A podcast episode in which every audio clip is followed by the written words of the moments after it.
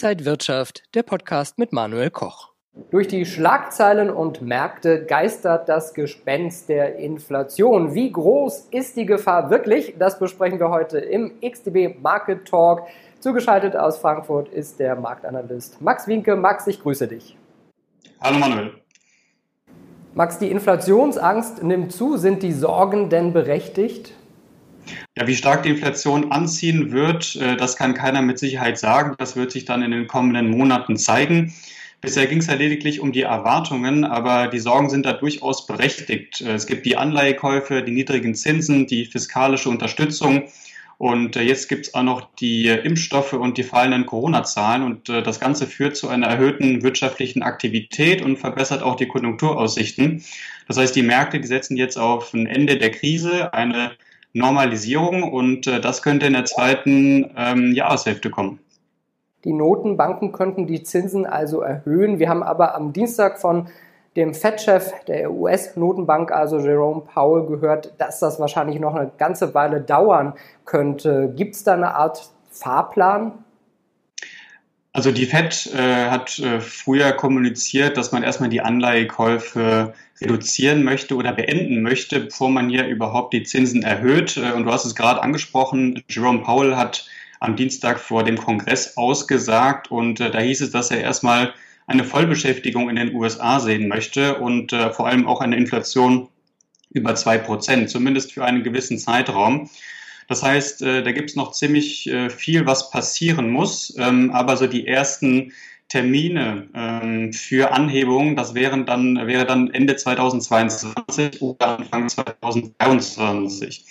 Wenn man aber nur bedenkt, dass die Inflationserwartungen äh, auf dem höchsten Stand seit 2000, ähm, seit äh, knapp fünf Jahren sind ungefähr, dann ähm, sollte es also nicht überraschen, dass die Anleger jetzt schon beginnen, darüber nachzudenken, wann denn die äh, FED ihre ultra-expansive Geldpolitik äh, ja, beendet. Ähm, wenn die Zinsen aber doch dann früher angehoben werden sollten, dann könnte das verheerende äh, Folgen für die Märkte haben. Ja, man sieht das ja jetzt, es ist äh, schon in vielen Schlagzeilen und damit natürlich auch in den Märkten drin. Muss man denn Angst haben, dass vielleicht schon Anfang nächsten Jahres die Zinsen irgendwie erhöht werden könnten?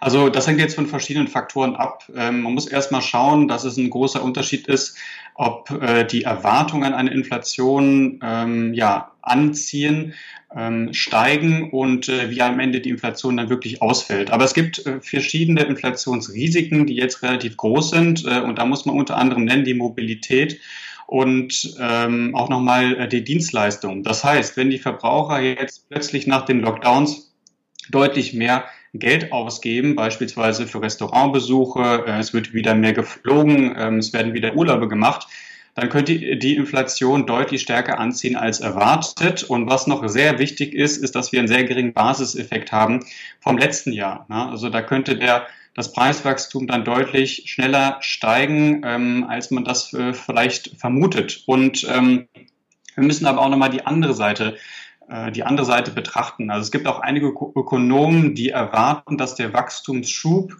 nach der Pandemie nachlassen könnte, und zwar deutlich. Wir haben ähm, hier die strukturellen Probleme, die genannt werden, und äh, vor allem der, äh, der Arbeitsmarkt, ähm, sowohl, sowohl in den USA als auch äh, in der Eurozone. Äh, da gibt es viel aufzuholen. Das heißt, die Fed könnte möglicherweise die Zinsen auch deutlich später erhöhen. Und wenn wir jetzt nochmal über die EZB sprechen, da hat man noch gar nicht wirklich drüber, ähm, begonnen, darüber zu diskutieren an den Märkten, wann es denn soweit ist. Also in, in der Eurozone gibt es viel aufzuholen und äh, die Eurozone hinkt einfach sehr stark hinterher. Allein mit dem Impfprozess dementsprechend ähm, ja, könnte äh, der Fokus bei der Geldpolitik äh, stark auf der FED liegen. Und die Staaten machen ja immer mehr Schulden. Wir sehen das äh, natürlich auch nochmal durch Corona vermehrt. Was hat das denn auch für Folgen dann? Also die Schulden äh, müssen natürlich irgendwann reduziert werden. Also die Schuldenquote, also Schulden und Defizite müssen abgebaut werden. Wir haben aber nach wie vor ein Niedrigzinsumfeld. Äh, das heißt, ähm, hier könnte es auch ähm, Sinn ergeben, nochmal die Schulden zu erhöhen. Das ist zumindest äh, die Aussage einiger Ökonomen. Man äh, möchte also jetzt stark investieren, und zwar in Bildung, in, in äh, Infrastruktur. Und äh, das ergibt ja auch durchaus Sinn, wenn man sich jetzt zum Beispiel mal die ähm, Anleiherenditen in Deutschland anguckt. Äh, die sind ne weiterhin im negativen Bereich. Ähm, ob das jetzt sinnvoll ist, ähm, die Schulden jetzt in dem, in einem noch höheren Maße zu erhöhen, ist natürlich nochmal eine andere Debatte. Ähm, aber um auf die Frage zurückzukommen, ähm, ob die Schulden zurückgezahlt werden können, sehr wahrscheinlich nicht. Ähm, aber je höher die Verschuldung der Staaten, desto höher ist natürlich auch der Druck auf äh, die Zentralbanken, die Anleihekäufe fortzusetzen und auch die Zinsen niedrig zu halten, was letztendlich bedeutet, dass wir hier eine Art Verschmelzung haben von Fiskal- und Geldpolitik oder zumindest eine deutlich engere Zusammenarbeit äh, zwischen Zentralbanken und Notenbanken, äh, Zentralbanken und äh, Regierungen. Ähm, und das wirft natürlich die Frage auf, ähm, ja, ob die Unabhängigkeit der Zentralbank äh, erhalten werden kann. Wie sollten sich denn Anleger momentan in diesem ganzen Umfeld äh, aufstellen? Sollten die sich beeindrucken lassen von der Inflationsangst, die rumgeistert, oder sollte man einfach sein, seine ganz normalen äh, Aktienkäufe und so weiter jetzt momentan einfach weiterführen?